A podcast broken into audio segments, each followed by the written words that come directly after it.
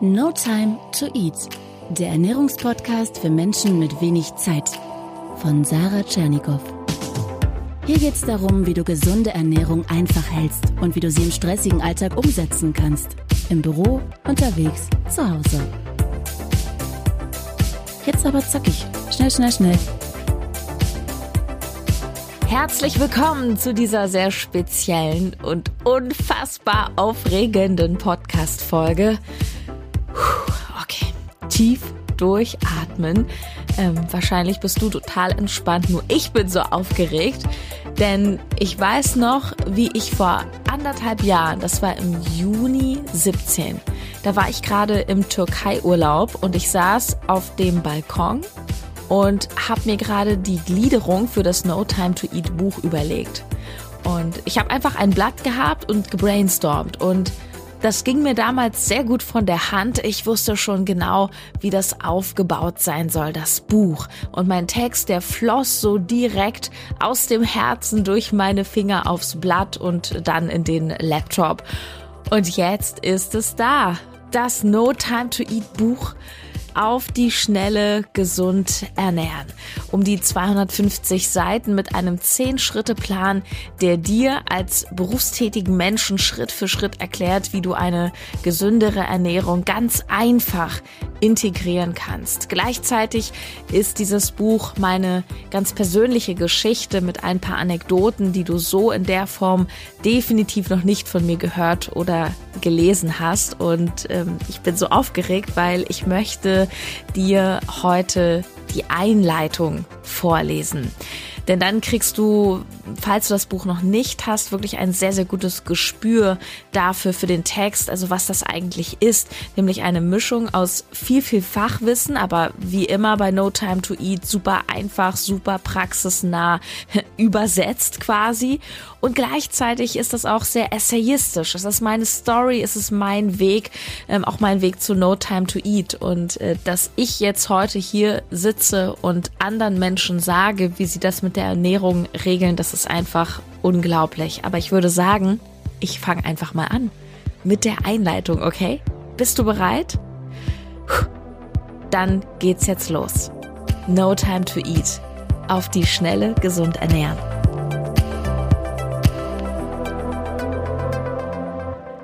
Hallo Experte. Ja, du. Du bist ein Ernährungsexperte, da bin ich mir sicher. Hä, wer ich? Ja, denn du weißt garantiert jetzt schon ganz viel über Ernährung. Ganz viel Brauchbares, vieles, das dich wirklich weiterbringt. Du weißt zum Beispiel, dass Pommes und Burger nicht wirklich gesund sind, richtig? Oder dass Cola eine Zuckerbombe ist.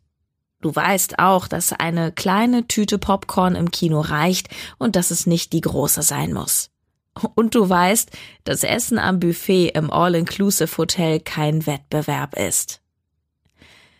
Fehlendes Wissen ist nicht der Grund, warum Ernährungsumstellungen scheitern. Es ist nicht das, was dich von deinem Ziel abhält. Egal, ob du abnehmen oder zunehmen möchtest, ob du Muskeln aufbauen oder einfach wacher und vitaler durch deinen Tag gehen willst. Du weißt genug, um es mit der Ernährung im Alltag besser hinzukriegen. Und eines ist auch klar. Es liegt garantiert nicht an zu wenig Zeit. Hierzulande sind nach Zahlen der Deutschen Gesellschaft für Ernährung rund 65 Prozent der Menschen übergewichtig. Warum ist das so? Ich höre als Ernährungscoach immer wieder diesen einen Satz. Ich würde oder müsste mich gesünder ernähren, aber ich habe dafür einfach keine Zeit. Gleich danach folgen in den Charts der Ausreden Ich kann das nicht. Ich konnte das noch nie. Das geht nicht. Ich mag das nicht. Das klappt doch eh nicht. Ich habe es schon so oft versucht. Ich habe alle Diäten durch. Ich kann nicht ohne Zigaretten. Ich kann nicht ohne Kaffee. Ich kann nicht ohne Zucker. Irgendwas muss ich ja essen. Es gab nichts anderes. Einmal ist keinmal. Nur heute. Ab morgen wirklich. Ich bin im Urlaub. Es ist Weihnachten, es ist Ostern, es ist zu warm, es ist zu kalt, es ist zu früh, es ist zu spät, ich bin zu alt, ich bin zu jung, ich habe Geburtstag, ich habe Kopfschmerzen, ich hatte eine schlimme Kindheit früher, meine Eltern sind schuld, mein Partner, meine Kollegen, mein Umfeld, meine Sucht, meine Arbeit. Ich arbeite so viel und heute passt es wirklich nicht. Morgen ja, aber heute nein, denn mein Hamster hat Mums. Kurzum, ich habe wirklich keine Zeit. Wir haben natürlich alle gleich viel oder wenig Zeit jeden Tag. Und du weißt es insgeheim ja auch. Keine Zeit zu haben bedeutet in Wahrheit andere Prioritäten zu setzen. Fernsehen statt lesen. Ausschlafen statt auspowern. Rumliegen statt rumlaufen. Kaffee statt Tee. Pommes statt Kartoffeln. Apfelkuchen statt Apfel. Naschen statt es einfach zu lassen. Merkst du was? Es geht nicht um Zeit. Es geht um Entscheidungen. Hunderte kleine und große Entscheidungen, die du jeden Tag, jeden Moment aufs Neue triffst, die dich entweder in einer Sache voranbringen oder in alten Mustern gefangen halten. Um Zeit geht es eigentlich nie. In Wahrheit geht es um deine Komfortzone, die so gemütlich ist wie ein kleines, warmes Nest. Wenn du unterwegs Entscheidungen zum Essen triffst, siegt häufig Bequemlichkeit. Schnell auf die Hand. Doch auch hier kannst du wählen. Und wenn du einkaufen gehst, hast du ebenso eine Wahl. Die eine Entscheidung kostet dich nicht mehr Zeit als die andere. Das gleiche im Restaurant. Oder gibt es auf der Speisekarte wirklich nur dieses eine Gericht mit Schnitzel und Pommes? Nur mal angenommen, du würdest abends deine zwei Stunden vor dem Fernseher auf eine Stunde fünfzig verkürzen und eine Werbepause nutzen, um ein Vollkornbrot zu schmieren, das du am nächsten Tag mit zur Arbeit nimmst. Wäre es dann nicht wahrscheinlich, dass du das Brot isst, anstatt dir bei Heißhunger in der Not einfach irgendwas zu kaufen? Das warme Nest, das unsere Komfortzone uns bietet, haben wir uns alle gemacht und über die Jahre hübsch eingerichtet. Meins war früher besonders kuschelig, und auch ich sagte mir, dass ich keine Zeit habe, Dinge anders zu machen. Ich war Mitte 20, als Eitelkeit und Unzufriedenheit mit meinem Körper dazu führten, dass ich mich intensiv mit Ernährung und Fitness beschäftigte.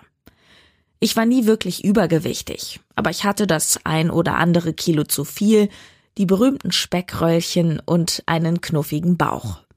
Damals arbeitete ich hoch engagiert als freiberufliche Journalistin beim Rundfunk. Es gab keine geregelten Arbeitszeiten, nur Aufträge und Schichten. Sonntag war für mich das gleiche wie Montag. Unregelmäßigkeit, das war meine Struktur und ich liebte es. Ohne Kind und ohne Partner musste ich auf niemanden Rücksicht nehmen und konnte mich in meinem Job, wie man so schön sagt, verwirklichen. Manchmal tat ich das im Übereifer etwas zu sehr. Als Nachrichtensprecherin hatte ich zeitweise Nachtschichten von 22 bis 6 Uhr. Es kam vor, dass ich danach drei Stunden auf einer Couch im Sender schlief und eine weitere volle Tagschicht als Reporterin hinten ranhing. Cola, Energy Drinks, Kantine und Brötchen vom Bäcker gehörten genauso dazu wie Gummibärchen und Schokolade. Wobei ich schon als Studentin viel Mist gegessen habe. Damals hatte ich eine kleine Einzimmerwohnung in der Berliner Innenstadt. Ich wohnte über einer Dönerbude, deren Geruch mich spätestens um 10 Uhr morgens zärtlich weckte. Gegenüber gab es einen Bäcker, bei dem ich mir jeden Tag Mohnbrötchen kaufte. Ja, das war mein Morgenritual von Montag bis Sonntag. Immer zwei Mohnbrötchen. Eins mit Nutella, das andere mit Marmelade oder Leberwurst. Später Döner oder Chinapfanne. Hallo, hier Tschernigow. Hm, genau, wie immer die 62. Ja, Bratnudeln. Okay, ich hol sie gleich ab. Als irgendwann Bauch- und Hüftröllchen mehr wurden und ich immer zu müde war, beschloss ich etwas zu ändern. Das ist ja immer so. Wir bewegen uns erst dann, wenn der Schmerz groß genug ist und wir an einem Punkt sind, wo wir so richtig die Schnauze voll haben. Ich war damals wild entschlossen. Ich wollte meine Ernährung ändern, nicht aber mein Workaholic-Leben. Studium und Job waren für mich immer das Wichtigste. Ich sage das ohne es zu bewerten. Es war einfach so und es prägte mich und mein späteres Essverhalten. Ich hatte als Kind häufig die Schule und das Umfeld gewechselt und erlebte viele Brüche in Beziehungen. Angefangen von Grundschulfreundinnen, die ich durch Umzüge und Schulwechsel nie wieder sah, über meinen leiblichen Vater, zu dem ich seit meinem 18. Lebensjahr keinen Kontakt mehr habe, bis hin zu Männerbeziehungen, die reihenweise zerbrachen. Vermutlich, weil ich gar nicht so genau wusste, wie langfristige Beziehungen zu anderen Menschen funktionierten. In der Schule war ich die andere. Die Außenseiterin, die Schlaghosen trug, obwohl sie längst out waren. Und die grüne Haare hatte, obwohl das für Schlaghosen viel zu punkig war.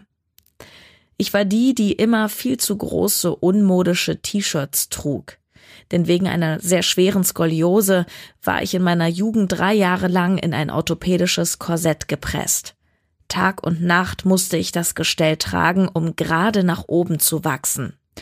Meine Wirbelsäule hatte damals eine Krümmung von 40 Grad. Das war ziemlich uncool und ich war ziemlich uncool. Auch weil ich keinen Alkohol trank und in der Pause nicht auf dem Raucherhof stand. Ich fühlte mich oft einsam und litt darunter, nicht dazuzugehören. Und trotzdem unterwarf ich mich nie einem Gruppenzwang und machte mein Ding. Meine Mutter brachte mir früh bei, dass ich mir nichts gefallen lassen und mich nicht von anderen Menschen abhängig machen darf. Manchmal waren ihre Ansichten vielleicht zu radikal. Aber ich entwickelte mich so vom schüchternen Angsthasen zur kämpferischen Löwin und bin heute dankbar dafür. Ohne dass es mir damals bewusst war, richtete ich mir ein hochautonomes Leben ein, in dem ich jedoch auch wenig echte Nähe zuließ. Ich war lieber allein, anstatt mit anderen zusammen. Ich ging ins Fitnessstudio, statt mir einen Teamsport zu suchen. Ich fuhr alleine in den Urlaub und konzentrierte mich voll auf Studium und Job. Ehrgeizig und fleißig war ich schon immer, aber perfektionistisch und besessen wurde ich mit dem 18. Lebensjahr. Ich machte damals ein gutes Abitur und war überglücklich. Doch dann kamen die ganzen Absagen von den Universitäten zu schlecht. Das erschütterte mich bis ins Mark. Ich bekam am Ende doch meinen Studienplatz, doch in mir festigte sich der fatale Glaubenssatz, gut ist nicht gut genug.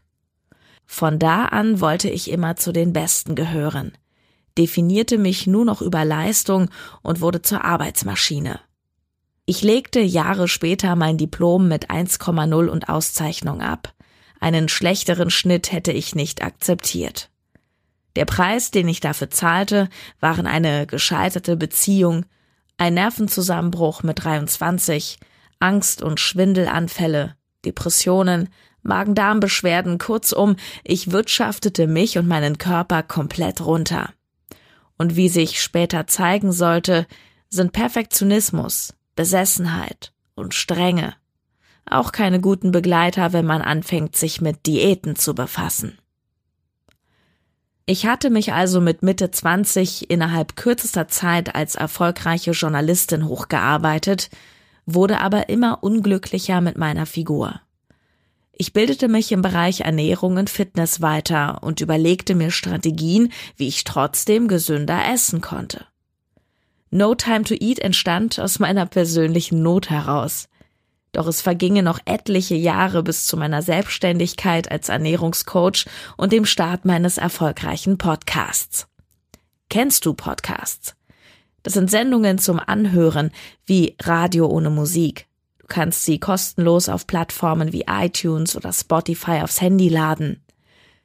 Seit März 2017 erscheint jeden Montag eine neue No Time to Eat Podcast Folge mit kompaktem Ernährungswissen to go. Es ist mein Lieblingstag der Woche. In den Jahren vor meinem Podcast machte ich aber ziemlich viel falsch mit der Ernährung. Ich probierte straffe Diäten und Fitnessprogramme aus. 2013 war ein besonders heftiges Jahr. Ich entwickelte eine Essstörung, nahm Psychopharmaka und fühlte mich zu Menschen hingezogen, die mir nicht gut taten. Meinen 30. Geburtstag verbrachte ich in einer psychiatrischen Klinik. Und all das entstand, wie ich heute begriffen habe, aus einer tiefen Unzufriedenheit heraus, einer regelrechten Ablehnung meiner selbst. Aber meine Botschaft nach außen war, ich bin so beschäftigt, ich habe keine Zeit. Keine Zeit, mich um mich selbst zu kümmern. Ich werde dir später noch von dieser Phase meines Lebens berichten und dich mitnehmen auf meine persönliche Ernährungsreise. So kannst du hoffentlich die Abkürzung nehmen und aus meinen Fehlern lernen.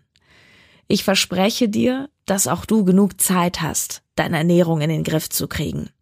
Und glaube mir, mein Ziel ist es nicht, dich davon zu überzeugen, deine wenige Freizeit mit Essensplanung zu füllen, jeden dritten Tag auf den Wochenmarkt zu gehen und täglich zwei Stunden in der Küche zu stehen. Nein. Ich habe selber keine Lust, mich den ganzen Tag mit Essen zu beschäftigen. Die Wahrheit ist nämlich, dass ich Kochen richtig ätzend finde. Ich habe einen Zehn-Punkte-Plan entwickelt, der dir Schritt für Schritt das Rüstzeug mitgeben wird, das du für stressige Zeiten brauchst. Mir selbst hat er sehr geholfen und ich arbeite heute mehr denn je. Als ich 2016 mit No Time to Eat startete und begann mir nebenberuflich ein zweites Einkommen als Coach für vielbeschäftigte aufzubauen, ahnte ich nicht, was daraus werden sollte. Der Durchbruch kam im Frühjahr 17, als mein Podcast online ging. Es dauerte nur wenige Tage, da führte er die gesamtdeutschen iTunes-Charts an und hielt sich viele Wochen an der Spitze. Schnell erreichte ich Tausende, dann Zehntausende Menschen pro Folge. Heute ist No Time to Eat mein Lebensmittelpunkt. Ich stehe als Rednerin auf großen Bühnen, gebe Workshops in Firmen, habe meine eigenen Coaching-Programme und trete als Ernährungsexpertin im Fernsehen auf. Mein Podcast wurde 2017 mit dem Life Changer Award und 2018 mit dem Kettenbrecher Award ausgezeichnet. Täglich bekomme ich Nachrichten auf Facebook und Instagram von Menschen, die mir schreiben, wie sehr ich sie motiviere und inspiriere. Noch nie habe ich so viel Dankbarkeit und Erfüllung gespürt und noch nie habe ich so große Visionen gehabt. Bis 2023 möchte ich mehrere Millionen Menschen erreichen und ihnen erfahrbar machen, dass gesunde Ernährung auch im stressigen Alltag einfach ist. Und ich freue mich, dass du als Leser oder Leserin einer von ihnen bist. Also was meinst du? Lass uns einfach über Essen reden und nicht so eine Wissenschaft draus machen. Oh mein Gott! oh, das ist was für ein Gefühl. Ich werde das jetzt auch nicht mehr schneiden. Ja, ich ähm, habe gerade das erste Mal in ein Mikrofon eine Passage aus meinem Buch gesprochen. Halt nein, das stimmt gar nicht. Denn ich habe ein Kapitel aus dem Buch, das ist so ziemlich in der Mitte oder schon weiter hinten. Das ist das Kapitel, wo es um Essen im oder am Bahnhof geht. Das habe ich als allererstes geschrieben. Ich habe in der Mitte angefangen zu schreiben und ich habe dann damals für den Verlag eine kleine Hörprobe aufgenommen von ein paar Minuten. Ähm, falls die Frage aufkommt, Sarah, gibt's das auch als Hörbuch? Also wir wollen das unbedingt. Das ist aber noch nicht so einfach. Wir haben bis jetzt noch keinen ähm, Hörbuchverlag, mit dem wir uns sozusagen einig geworden sind, weil mein Verlag, der Ulstein Verlag, Ganz toll übrigens die Zusammenarbeit. Der macht keine Hörbücher und deswegen ist das alles ein bisschen komplizierter, aber wir tun alles dafür, dass es ein Hörbuch geben wird. Ähm, wäre ja auch ein bisschen komisch, wenn nicht, aber das wird sicher noch ein bisschen dauern. Ja, ähm, das war die Einleitung von No Time to Eat auf die schnelle gesund ernähren. Das Buch kostet, glaube ich, 12 Euro, ist ein Taschenbuch. Du kannst es überall kaufen, bei Amazon, bei Hugendubel, bei Thalia und auch in den kleinen Buchhandlungen, auch am Bahnhof und überall bestellen. Und ähm, ja, das ist wirklich ein Herzensprojekt von mir. Ich wünsche mir, dass ich vielen Menschen etwas mitgeben kann. Ähm, wenn du mich unterstützen möchtest, was dieses Buch betrifft, ich bekomme ja auch immer so, so viel Dank überhaupt von den Menschen. Wenn du mich unterstützen möchtest, dann hinterlasse bei Amazon eine kurze Rezension. Im Übrigen auch dann, falls du das Buch gar nicht bei Amazon gekauft hast, weil ähm, das hilft dort auf jeden Fall besser sichtbar zu sein für die Menschen. Zusammengefasst, du hast in diesem Buch diesen Zehn-Schritte-Plan, du hast zwischendurch eben in diesem erzählerischen Stil, den du gerade kennengelernt hast, eben meine Anekdoten und ein bisschen Persönliches. Und es gibt auch einen Rezepteteil. Der ist hinten, der ist sogar in Farbe. Da gibt's, glaube ich, so um die 15 oder 20 Rezepte. Das sind nicht die aus dem E-Book, das sind andere Rezepte für alle mit wenig Zeit. Wir haben auch ein paar Fotos reingemacht und was soll ich sagen? Ich bin ganz, ganz glücklich und ich wünsche dir viel Freude mit diesem Buch. Ähm, du hast hinten ja auch meine bekannten Kontakte drin. Ich freue mich auf Feedback, ich freue mich auf Rezension. Schick mir gerne ein Foto, du mit dem Buch. Ich freue mich da total und verschenke es weiter. Und wenn du es gelesen hast, gib es gerne weiter an jemanden, von dem du denkst, hey, der könnte das gebrauchen. Das Buch bedeutet mir übrigens auch deswegen eine ganze Menge, weil ich darin eine sehr große Chance sehe, auch Menschen zu erreichen, die vielleicht diesen Podcast gar nicht kennen. Zwar ist Podcast ähm, ja ein immer stärker verbreitetes Phänomen auch in Deutschland, aber wenn ich so anschaue, meine Eltern oder so, das sind keine Podcast-Hörer. Und ich äh, möchte halt auch so den Offline-Markt erreichen und ja, ich freue mich einfach, wenn jemand dieses Buch in der Buchhandlung entdeckt und denkt, hey, no time to eat, ja, ich habe auch keine Zeit zu essen und vielleicht noch nie was von einem Podcast gehört hat. Also da ähm, sich eine große, große Chance drin. Ja, außerdem verlose ich noch fünf handsignierte Exemplare. Und zwar ähm, würde ich dich bitten, dass du dich an einem Online-Voting, wenn du dich da beteiligst, ich bin nämlich nominiert für den Young Icon Award von der Zeitung Die Welt. Da gibt's verschiedene Kategorien. Da setzt du gerne bei allen Kategorien ein Häkchen. Ich glaube, das musst du auch. Und ich bin als beste Podcasterin nominiert. Und bis zum 20. Januar läuft das Voting. Und unter allen, die ihre Stimme abgeben, selbst wenn du nicht für mich abstimmst, unter allen, die dort mitmachen, verlose ich fünfmal ein handsigniertes Buch und einen Gästelistenplatz für eine kleine, feine, sehr exquisite Buchparty, die ich im Frühjahr in Berlin veranstalten werde. Und ähm, ja, also bis zum 20.01. Link zum Young Icon Award findest du in den Show Notes. Und komm bitte mein Lieber, meine Liebe, gut in das neue Jahr 2019. Bleib No Time to Eat treu.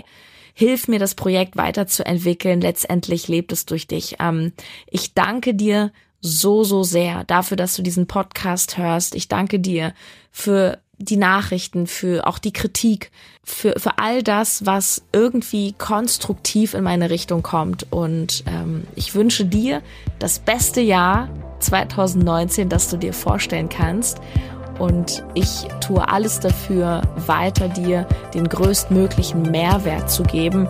Denn die Arbeit, die ich mache, die kommt direkt aus dem Herzen. Ja, mal schauen, was noch so kommt. Also, lass es krachen im wahrsten Sinne des Wortes und wir hören uns nächste Woche im neuen Jahr.